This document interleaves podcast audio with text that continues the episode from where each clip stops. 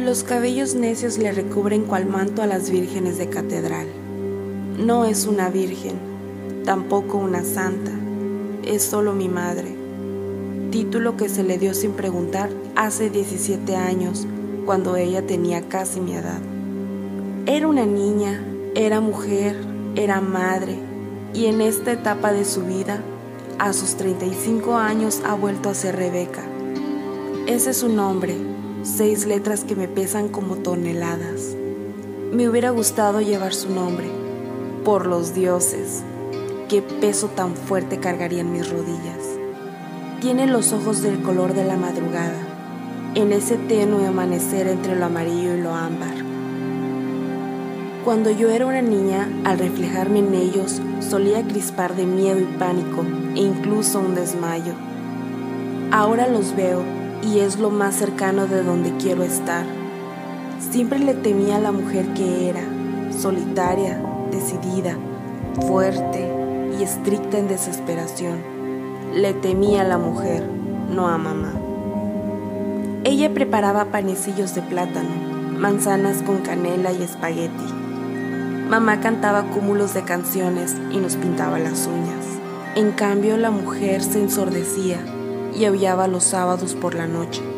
Mamá cree en Dios, fe que creo debería tenerse más a sí misma. Mamá fue en el pasado Dios para mí. Dios salvó a sus discípulos y mamá me salvó de papá. Nunca hubo diferencia entre mamá con papá o mamá sola. Ambas estaban tristes, querían amor, querían curar a la mujer. Paul es el nombre de mi padre es un hombre en cualidad de lo que tiene entre las piernas. Da sin querer, procrea sin amor y se rinde sin pelear. Mamá me salvó de ser como Paul. Me propuso tan solo a conservar lo que el ADN me dicta, algunos de sus gustos y el reprochable estímulo por abandonar el mundo. Me salvó de él, pero no de ella, no de la mujer. Siempre la entendí, nunca quise hacerlo Terminé sintiendo lo que ella cuando advertía desaparecer un día, sentimiento que a veces se me vuelve rutina. Amo a mi madre y respeto con franqueza a la mujer que ha sido, es y será.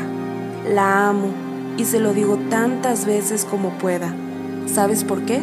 Para que se dé cuenta lo complicado que es si alguien tan roto y difícil como yo puede quererla y sea capaz de amar con la única fuerza que le queda, que no se conforme con menos de nadie. Admiro a mamá por ser mujer, por lidiar con ella y con todos, por querer ser mi mamá. Admiro a la mujer que ha resucitado tantas veces. Admiro su entereza y sus antojos.